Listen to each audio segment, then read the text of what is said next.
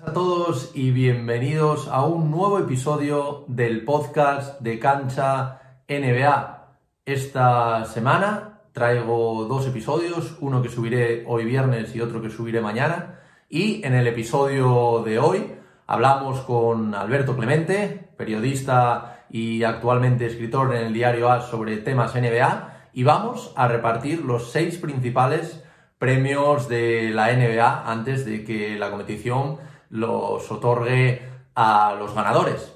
Así que si quieres quedarte a verlo, ya sabes, aparte puedes suscribirte al canal, que sabes que me ayuda mucho. Y bueno, sin más dilación, vamos con el episodio de hoy.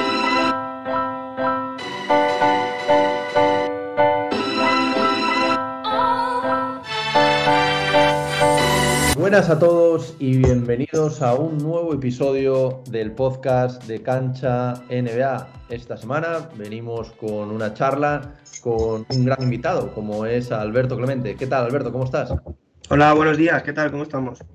Eh, para los que no le conozcáis, Alberto trabaja actualmente en Diario As, escribiendo sobre baloncesto y en particular sobre la NBA. Y bueno, hoy está aquí para un, nuevo episodio del podcast, el episodio ya número 50, un episodio muy especial, en el que vamos a, dar nuestros particulares premios de, final de temporada y además, por supuesto, pues vamos a hacer un análisis de los playoffs que como todos sabéis, pues empiezan mañana sábado.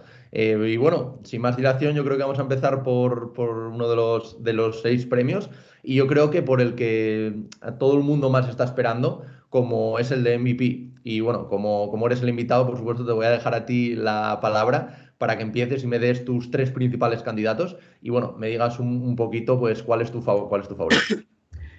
Pues fíjate, yo creo que estamos en un año donde eh, el premio eh, tiene muchos candidatos, pero digamos que en ese primer plano, en ese primer escalón de, la pirámide, eh, todo el mundo ha hablado de los dos principales, eh, que son Nikola Jokic y Joel Embiid. ¿Qué pasa? Que tienes ahí una ristra secundaria que han tenido, por ejemplo, si hablamos de Jason Tatum o de Luka Doncic, han tenido una segunda parte de la temporada espectacular. ¿Qué pasa? Que estuvieron mucho más diluidos en la primera. Entonces es mucho más complicado tenerles en cuenta en un ámbito más general. Y luego pasa lo mismo, por ejemplo, pero al revés con Stephen Curry o Kevin Durant.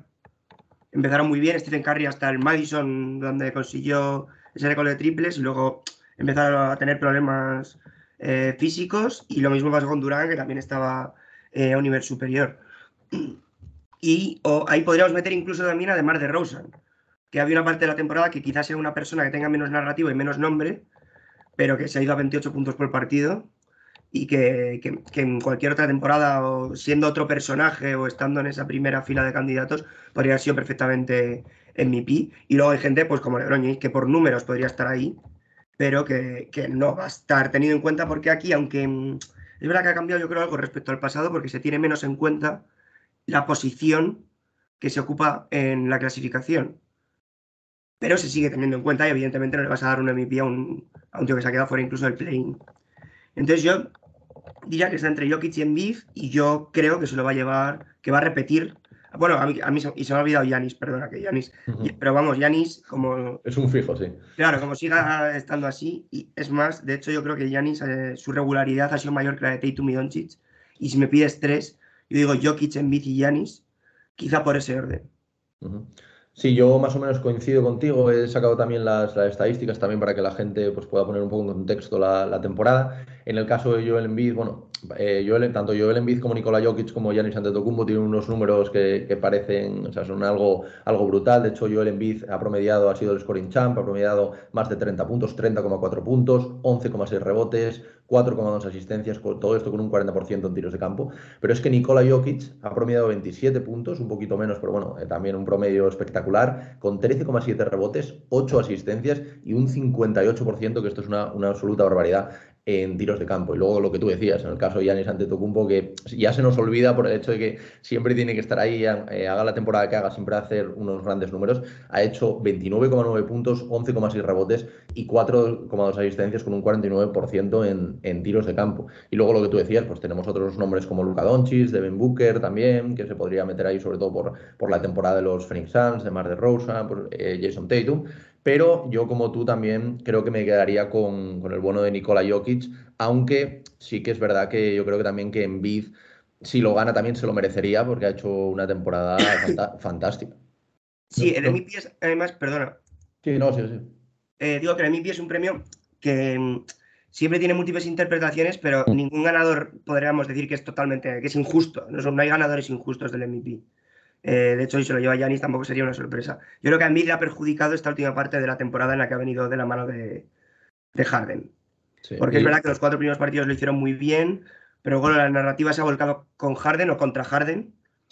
Eh, él se ha desdibujado un poco y, y es. Quiero decir, los Nuggets, por ejemplo, es un equipo ¿sabes? No, ha quedado en, el top 3 de ninguna conferencia, ¿sabes? Es un equipo que es lo que hemos hablado hace un momento de la clasificación.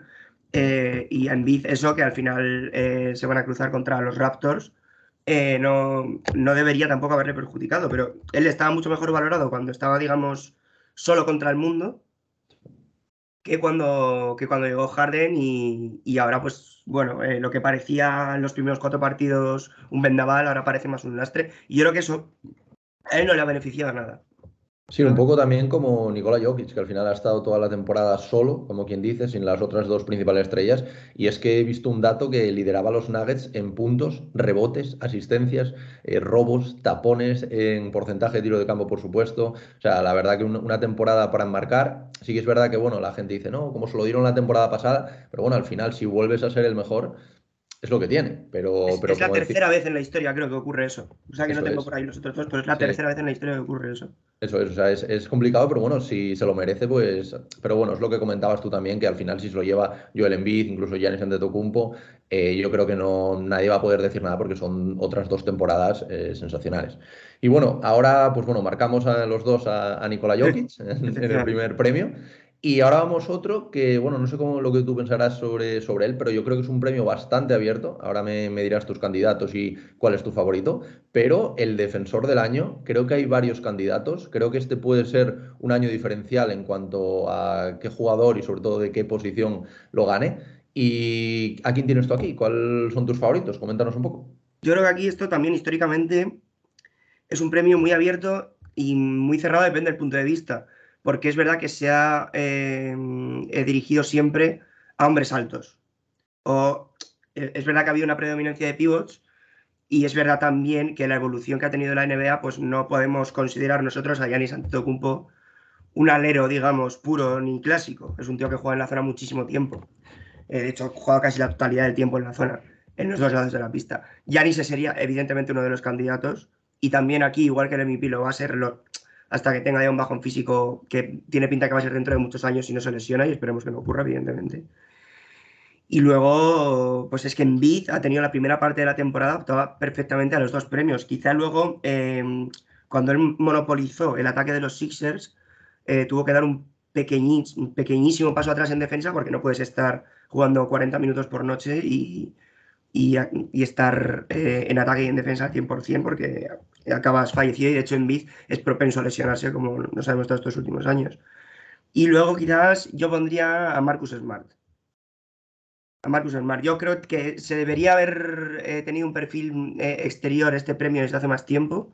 Hay muy buenos defensores exteriores y creo que hay que premiar de alguna manera la temporada de los Celtics con un premio individual sobre todo esta segunda parte, ellos en 2022 han sido el mejor equipo de la NBA junto a los Suns y la mejor defensa de la NBA. Y esto hay que, hay que premiarlo de alguna forma. Eh, es, una cosa que, es que no pueden, yo creo que no pueden, eh, no sé, dejar, ignorar eh, de alguna manera jugadores exteriores en pos otra vez de tirar, pero bueno, a ver, ya te digo, yo me quedaría con estos tres, Envid, Yanis y, Smart. Pero yo, yo se lo daría personalmente a Smart, que es un jugador por el que tengo más debilidad y que este año ha mejorado bastante a pesar de las críticas. También ataque, que eso también es menos importante. Y luego también en los Celtics se lo podrías dar a Robert Williams. Sí, le, lastra un poco la lesión que justo ha acabado. Sí, pero ha, sido justo al final de temporada la lesión. Sí, sí, Entonces, al final de la temporada regular tal. Y bueno, este tío va a ser importante. Bueno, eso lo haremos después, imagino, de cara es que su llegada si llega, que parece ser que sí, a los playoffs. Pero Robert Williams, eh, otro jugador interior, un pivot que ha sido el ancla de la defensa, eh, con un Horford que ya no era el Horford que vimos en su primera etapa en los Celtics, y que es un tío que te puede, que tiene los brazos muy largos, una gran envergadura, puede salir al exterior a defender atacantes. hacen un cambio defensivo, se queda con el base y tiene el base que supera a Robert Williams. Entonces, es un tío que, en una serie contra los Nets, que ahí sí parece que va a tener más difícil jugar, te puede defender a Durán y te puede defender en jugadas y en momentos determinados a Kyrie. Sí, yo creo que, es clave lo que, lo que comentas. Al final también revisando un poco las, estadísticas eh, de, los, de estos jugadores, eh, la gente como que también valora mucho el coger rebotes, el poner tapones, pero creo que la defensa es lo que tú dices, es, mucho más, ser capaz de, si eres un jugador interior también defender a exteriores, si eres exteriores, pues aunque te saque muchos centímetros, pues ser capaz por lo menos de, incomodar a, a, esa marca. Y yo creo que aquí eh, Marcus Smart, como, como tú comentas, y en el que yo pues también coincido con, el primer premio y también se lo daría a él, sobre todo, no solo por su, por su temporada, que también, sino también por el premio, lo que tú comentabas, a los Celtics, sobre todo por la segunda parte de, de la temporada. Y también metería otro nombre, eh, que también, pues bueno, aunque sea diferente, sí que veo un caso parecido, como el de Michael Bridges, que yo creo que también se podría, se podría, se podría premiar el, el caso de Phoenix. Es un jugador aunque con lo que te digo, con bastantes diferencias, evidentemente son perfiles eh, diferentes, pero eh, que sí que son este nuevo defensor que no se estaba premiando. De hecho, miré un dato, creo que desde Gary Payton en el 96 o algo así no lo, no lo gana un, jugador exterior. Y yo creo que este año eh, es el año para que pase. Y yo también apostaría por Marcus Smart, también metería a Michael Bridges en, la conversación, por supuesto lo que tú comentabas, Yanis, al igual que el MVP, siempre, siempre va a estar ahí. otros nombres quizás también como Adebayo, que lo ha hecho bastante bien en Miami. Luego, pues bueno, sale por ahí el nombre que sale siempre de, de Rudy Gobert, aunque evidentemente pues ya con sus tres premios, también sus problemas para, para el cambio, sobre todo con, con figuras exteriores y sobre todo ahora de, de, cara a playoffs, pues creo que se quedarían un pasito por debajo. Y bueno, yo también se lo daría a Marcus Smart, aunque ya te digo, eh, tanto Marcus Smart como Michael Bridges, yo creo que serían dos, dos justos ganadores del premio, excluyendo, como, como comentábamos a Yanis, que al final, pues si lo gana también no, no se puede decir nada. No se puede discutir. Sí, aquí, aquí simplemente, por, es verdad, Peyton ese lo ganó en el 96, eh, fue como base. Y fíjate que en el siglo XXI ha sido extraño, porque hemos visto a defensores exteriores eh, extraordinarios. Em, lo más parecido a un jugador.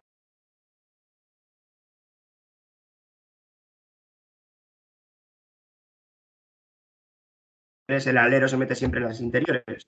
Pero bueno, contamos el alero como. Em, jugador interior y fue, bueno, ignorando un poco a Yanis y tal, que son jugadores polifacéticos que pueden jugar en todos lados, Artest ganó en 2004. Pero fíjate que has tenido por ahí a Tony Allen, has tenido a Kobe Bryant, ¿sabes? Has tenido jugadores exteriores espectaculares y no, no se tenían en cuenta. Hubo la época hasta de Ben Wallace, Mutombo, luego Dwight Howard, de forma muy merecida, porque Howard era una máquina. Chris Paul era otro base que defendía espectacular en su día. Ryan Rondo quizá en menor medida, ¿sabes? También se lo llevó Garnett, pero nada, nada, pues ha sido un monopolio, ha sido de, de, de, hombres altos, de hombres altos. Pero siempre, de hecho, lo de Peyton fue una anomalía y creo que el otro base que, que lo ganó fue Sidney Moncrief, de Milwaukee Bucks, a principios de los 80. Claro. de esto una tira de años.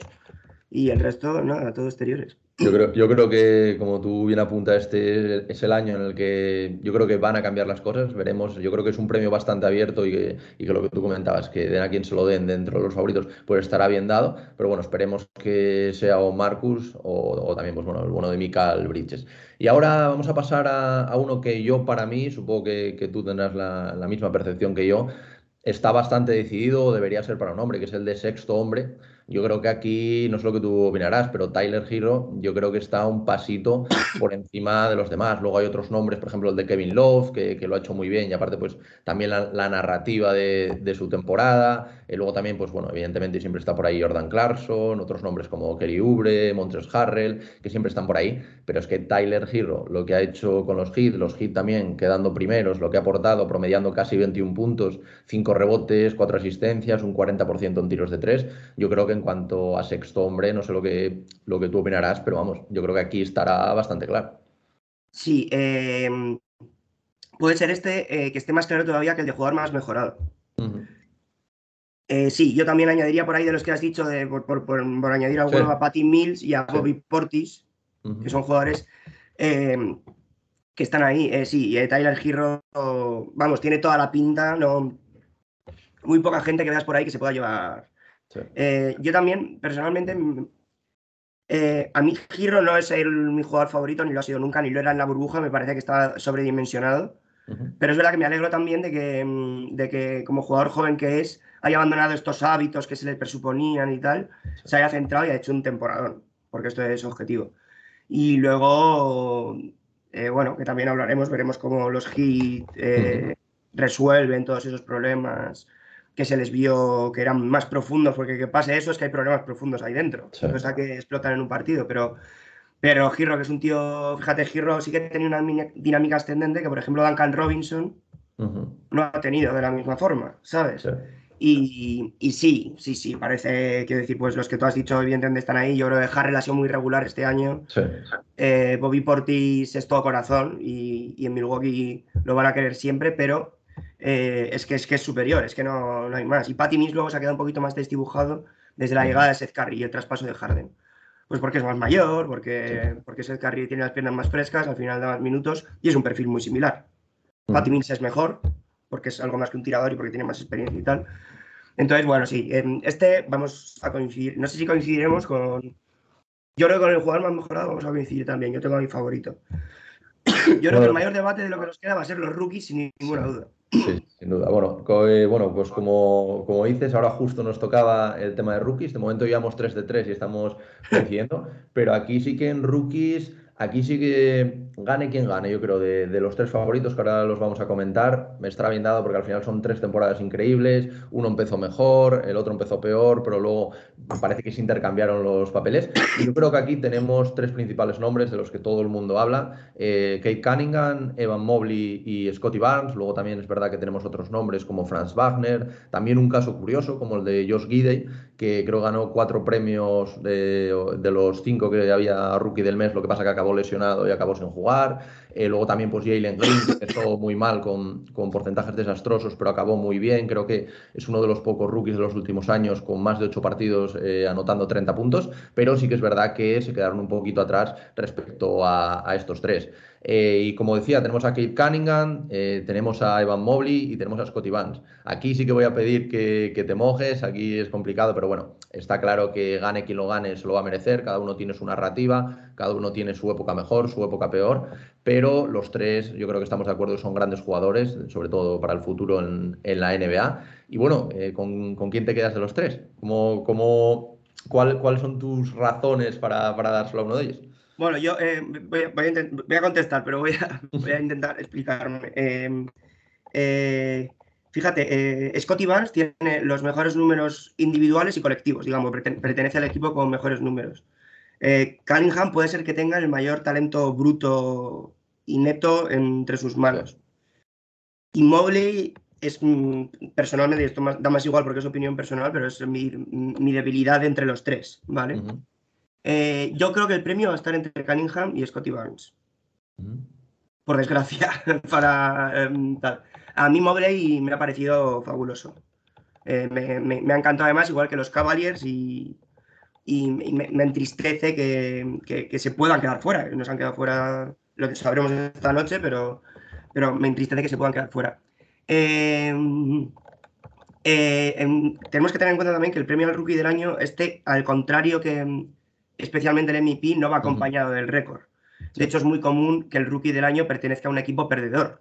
Sí. Eh, de hecho, Cunningham en los pistos cumpliría esto y de hecho Cunningham en los pistos también, los pistos han tenido una mejoría muy importante y se han visto cosas en Detroit en la segunda parte de la temporada, en la recta final sobre todo, y hay cosas ahí. Eh, un equipo sí. que tenemos que echar la memoria atrás para acordarnos de, de sus años de gloria sí. pero muy atrás, sí, ¿sabes? Y eh, es un jugador una franquicia histórica y yo creo que, que es valorable eso. Eh, yo particularmente, yo no se lo daría a Cunningham porque aunque la NBA no tenga en cuenta el récord, yo prefiero que hayan acompañado y que hayan tenido una cierta importancia en un equipo de récord. Uh -huh. Sin eh, criticar para nada a Cunningham ni, ni quitarle mérito. ¿eh? Es, uh -huh. buenísimo. Y lo que tú dijiste antes, empezó regular, y luego fue, mm, fue adaptándose eh, y ha hecho cosas ha hecho cosas fantásticas en un equipo de mercado pequeño y sobre todo sin tener muchos focos porque más allá de Cunningham de ese equipo no se habla mucho ni, ni la gente se pone a ver muchísimos partidos que es normal ni nada de esto. Entonces yo quiero me gustaría que se lo dieran a Mobley. Yo y entre Scotty Barnes y Cunningham yo no sé a quién se lo pueden dar.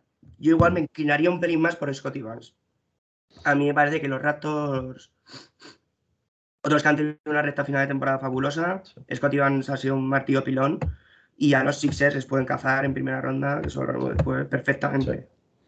Entonces yo esa es tal, pero este yo creo que va a ser el más debatido y el más debatible, ya está saliendo ellos, ya está saliendo Cunningham a decir que se lo merece en fin, lo de siempre, lo de, típico de NBA. Pero va a ser, no sé, no sé qué opinas tú, pero... o sea que en, tu caso nos quedaríamos con Scotty Barnes, ¿verdad?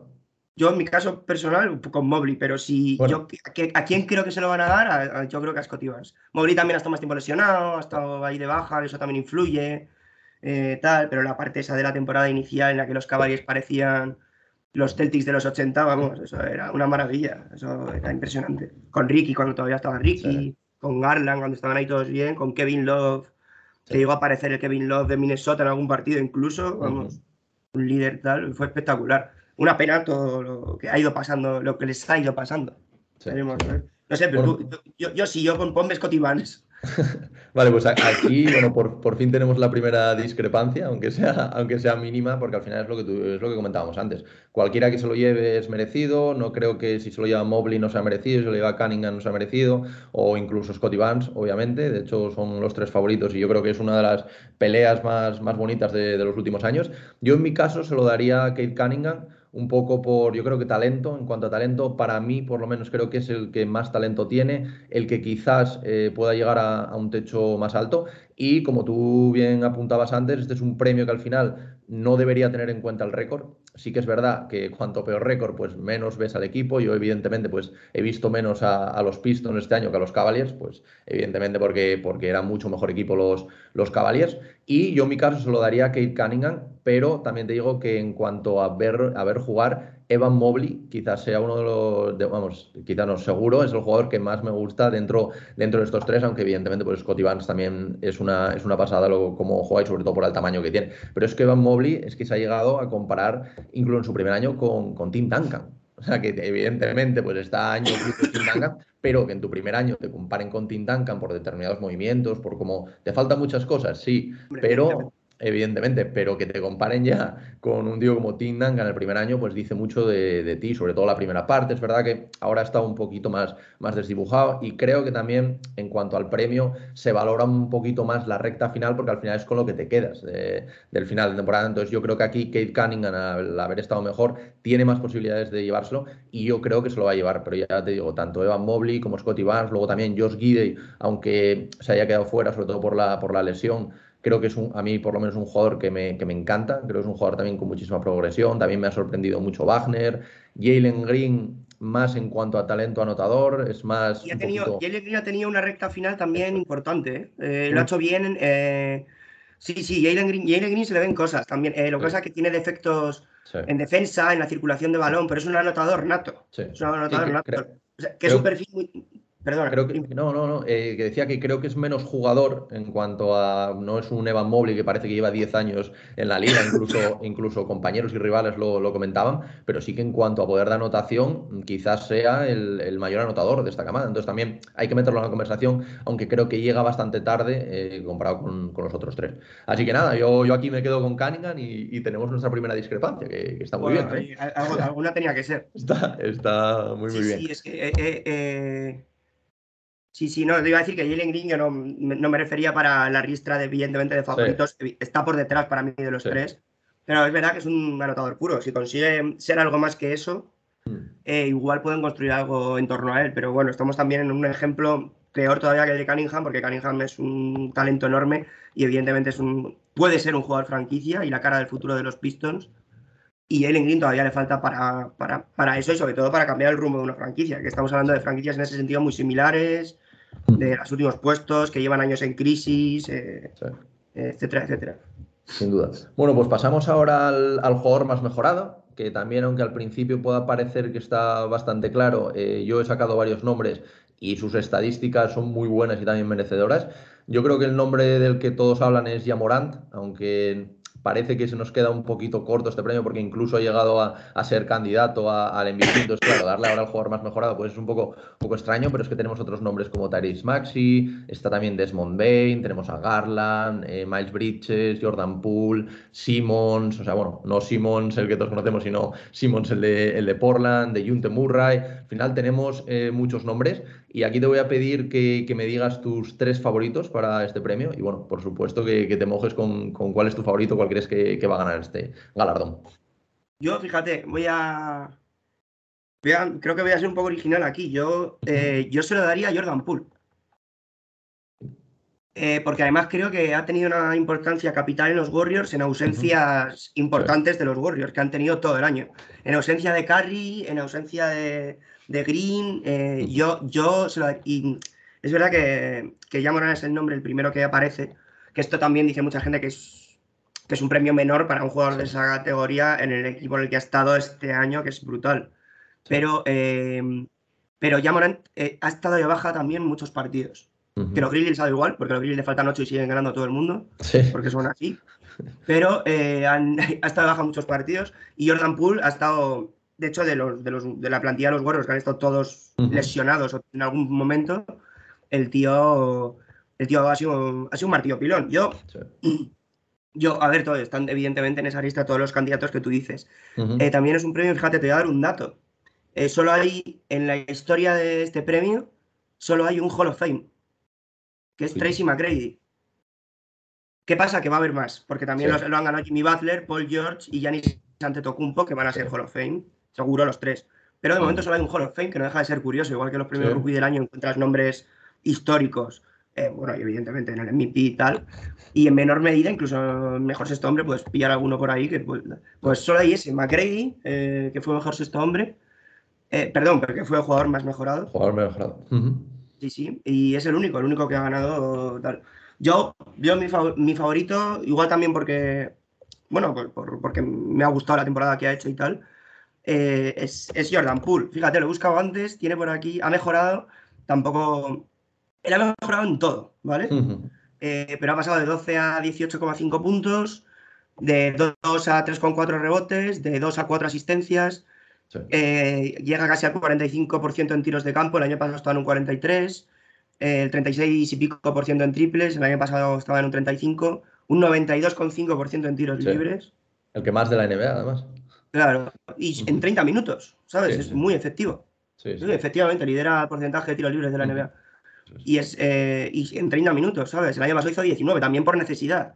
Y ha habido partidos que ha salido de suplente, partidos que ha salido titular, dependiendo también los, la cantidad de lesionados que tuvieran. Entonces, bueno, eh, hay, más. Aquí también es un premio muy abierto y al que no se le da, seguramente de los, de los principales es el que menos importancia se le da. También es el más extraño, eh, quizá, ¿sabes? Pero bueno, que, que, que no deja de ser curioso para valorar y para. Yo igual utilizaría este premio para eh, valorar la temporada de jugadores menos conocidos. Eso es. Sí, yo, estoy completamente de acuerdo. Yo, creo que al final lo, va a ganar ya Morant. Yo creo que al final también por. A ver, ha pasado de 19 a 27 puntos, de 4 rebotes a 6. Asistencia sí que es verdad que, ha bajado de 7 a 6. Pero bueno, la verdad que ha hecho una temporada espectacular y yo creo que también un poco por prensa, por historia, yo creo que se lo van a dar a él. Pero es verdad que estoy de acuerdo que este premio debería ser un premio un poquito más a ese jugador secundario. Me encaja muy bien el Jordan Poole que tú dices sosteniendo a, a los Warriors cuando no estaban las estrellas. Yo en mi caso se lo voy a dar a un jugador parecido, aunque no, no es Jordan Poole, como es el caso de Desmond Bain que se habla muy poco de él, es lo que tú comentabas antes. Al final, ya Morán se ha perdido bastantes partidos, en los Grizzlies siempre han estado ahí, y yo creo que Desmond Bain es uno de los pilares, eh, sin duda, que se, habla, se, habla, muy poquito de él, pero yo creo que este premio tiene que recompensar eso, y aunque yo creo que finalmente se lo van a dar a Yamorán, para mí pasa por Desmond Bain. Es que ha mejorado, lo he estado mirando antes, de 9 a 18 puntos, de 3 a 4 rebotes, de 2 a 3 asistencias, un 43% en tiros en tiros de tres. Ahora mismo no sé cuántos intentaba, pero intentaba bastantes por, por partido. Siete. Y, eso es, siete, por partido. se, dice, pronto, ¿eh? un 43% con, con intentos por partido. Y yo creo que, al igual que Jordan Poole, son perfiles, aunque son jugadores diferentes, evidentemente, pero son perfiles bastante similares en cuanto a lo que comentábamos. Equipos eh, que pierden sus estrellas, eh, con ellos pues siguen. No se habla tanto como, como se debería de, estos perfiles. Y yo creo que este premio debería premiar eso. Y yo por eso aquí me voy a quedar con, con Desmond Bain, aunque como digo, yo creo que se lo va a llevar Jan Morán aunque es que ya Morán, yo creo que aquí en esta discusión se queda pequeño, porque tú ves los otros nombres, son todos secundarios, y al final ves el de Morán, que al final es una, estrella de un equipo contrastado, como se está contrastando ya estos Grizzlies y que han quedado. Sí, pero bueno, que puede ser para él también un trampolín, porque eh, fíjate, hemos dicho nombres antes que son jugadores que en ese momento eran, pues ganaron este premio. igual, que Harden ganó, por ejemplo, el sexto hombre en los Thunder y luego se convirtió en una referencia ofensiva histórica. Entonces, em, yo creo que sí, mm, también. Eh, bueno, un matiz, eh, de hecho apoyándolo, eh, lo de Bain y Morán también podría ser un poco una forma, si lo gana uno de los dos, de eh, premiar, igual que yo he dicho lo de los Celtics con Marcus Smart, a los Grizzlies de alguna manera. Lo que pasa es que yo ahí tengo otra opinión y yo los premiaría con el premio que nos falta, que es el de entrenador, pero bueno, no lo vamos a hablar. Pero eso es verdad que, tú le estás ahí un premio merecido, merecido. Si aquí ya, ya digo que premios aquí que te, te eches las manos a las cabezas, ninguno es muy raro ver alguno que digas, hostia, estamos ante una injusticia histórica. Nada, es muy raro. Hay opiniones, hay tal, pues, hay matices, eh, pero bueno, yo me acuerdo la que se lió con Donovan Mitchell y Ben Simmons en su día, que es reciente. Pues, y tampoco luego ha sido eso, ha tenido una continuidad histórica ni nada por el estilo. Sí, sí, sin, duda. Bueno, pues como, como tú bien decías ahora, nos queda el, último premio, que es el, el entrenador del año. Eh, aquí yo, sinceramente, creo que se lo va a llevar Monty Williams. Yo creo que, que al final eh, también, aparte por esta temporada, que ha sido una temporada eh, increíble, un 64-18 de, de récords, han sido el tercer mejor ataque, la segunda mejor defensa, pero como tú bien apuntabas, tenemos para mí otros dos nombres, sobre todo el de Taylor Jenkins en los Grizzlies, que han quedado segundos, que quién nos iba a decir a nosotros que los Memphis Grizzlies a principio de temporada se iban a meter ahí, yo sí que los había puesto en playoffs, pero a través del play-in, entonces aquí hay, hay un salto sideral, porque han conseguido un 56-26 de récord y lo que tú comentabas antes, en muchos partidos sin su principal estrella, han sido el cuarto mejor ataque, la quinta mejor defensa. Y yo creo que en esta conversación y también pues poniendo a mis tres favoritos hay que meter ahí mi Udoka, sobre todo por lo que, lo que ha hecho, le han criticado, le han dado palos por todos los lados, incluso en la primera parte de la temporada se decía de, destitución inminente y al final ha puesto a los Celtics como la primera defensa de la NBA, el ataque creo que estaba en el octavo, el séptimo más o menos, y segundos con un récord de 51-31. Luego, pues evidentemente tenemos otros nombres como Keith, que también lo ha hecho muy muy bien con, con los Dallas Mavericks, los ha dejado cuartos, luego Spoelstra, por supuesto, que yo creo que siempre tiene que estar en esa conversación.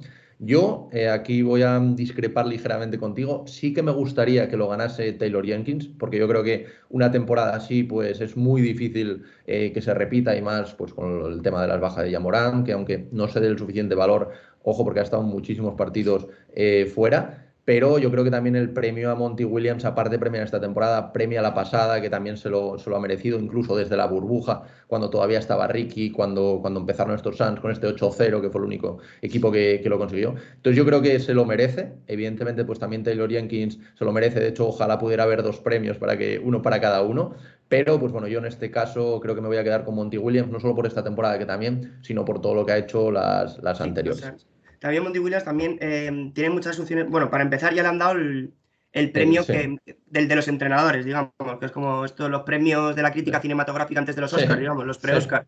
Pues a Monty Williams le han dado el premio que, en el que votan solo los entrenadores, que no es el entrenador del año, pero, pero, bueno, pues un premio también. Eh, pero eh, sería una forma también, porque no se lo dieron el año pasado. Es verdad que es el, digamos que es el premio menos que menos corresponde a, al récord, evidentemente, no se dan en nunca un equipo de que está abajo, pero yo me acuerdo que, por ejemplo, Phil Jackson, que solo tiene un premio mejor entrenador, y fue con el 72-10, o sea, que tuvo que ganar 72 partidos para que le dieran el premio. Eh, con los Lakers en la primera temporada gana 67-15, que es un temporadón, y creo que eso lo gana Doc Rivers, que con los Magic hace un 41-41. ¿Sabes? Y Doc Rivers, que ahí está como está, el pobre hombre, que mira que es buen tío y le cae bien a todo el mundo, pero pero tal, eh, entonces es un premio, el año pasado se lo dieron a Tibodó. Lo podrían haber dado a Monty Williams. Y luego se, hay mucho perfil del típico entrenador que es muy bueno en temporada regular y falla en playoffs, pero que gana este premio. Sí. Thibodeau, Baden-Holzer, Mike Antoni, Hubie Brown en su día, que lo ganó creo que con los Billies de Pau Gasol. Todos estos eh, se han hecho con el premio. Yo tenía la lista por aquí antes. Bueno, Steve Kerr evidentemente es un ejemplo muy similar al de Phil Jackson. Steve Kerr lo ganó con el 73-9, que estuvo, si te acuerdas, mitad de temporada lesionado. estuvo Luke Walton por ahí, que sí, y tal. Fíjate, Mike Brown, Byron Scott, Scott Brook, todos estos son ese perfil de que hacen buenas temporadas regulares y luego tal.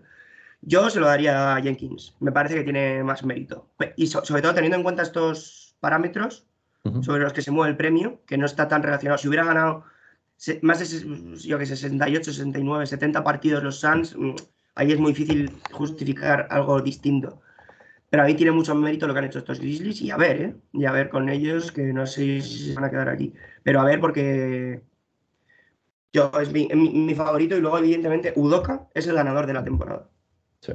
sí. Independientemente ya de lo que pase, ¿sabes? Aunque eh, me refiero a que él es el ganador dentro de la narrativa, dentro del discurso. Él es uno de los ganadores de este curso eh, aunque no vaya a ganar el premio, que yo creo que no lo va a ganar, igual que Jason Keith, que ha demostrado una mejoría envidiable respecto a sus años en Milwaukee y tal.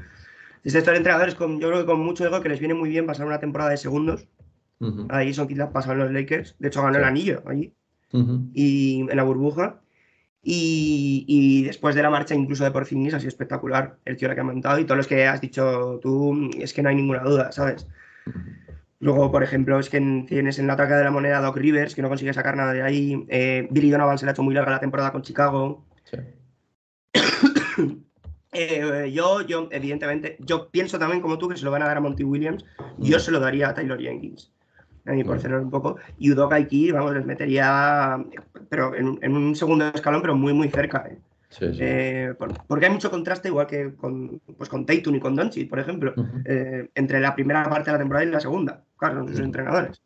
Pero eh, ha sido impresionante el trabajo y la paciencia de Stevens para aguantarle, para no criticarle, para ignorar la crítica externa y para hacer ahí tal y él, evidentemente pues esta gente es buenísima en su trabajo y, y saben muchas más cosas que nosotros y él vería cosas que nosotros no veíamos, pero al principio es lo que tú dices, Udoka estaba fuera. Sí, sí, sin duda. Están pidiendo su cabeza a todo el mundo, nadie quería, nadie se fiaba. Y lo que han hecho los Celtics, que son un equipo mucho más limpio en ataque, que sale todo de forma mucho más sencilla y sobre todo defensivamente, es una barbaridad. Es una barbaridad. Pero bueno, que sí, yo entre Jenkins y Monty Williams, yo solo daría a Jenkins, pero pienso que solo daría a Monty Williams, pero me puede seleccionar a Jenkins, por supuesto. Bueno, está, está muy bien porque al final de estos seis premios hemos coincidido en los tres primeros, los últimos tres pues hemos tenido ahí nuestras discrepancias, que está muy bien. Eso es, eso es. Al final el, debate es lo, rico de todo esto. Y bueno, con esto cerramos un poquito la, esta primera parte.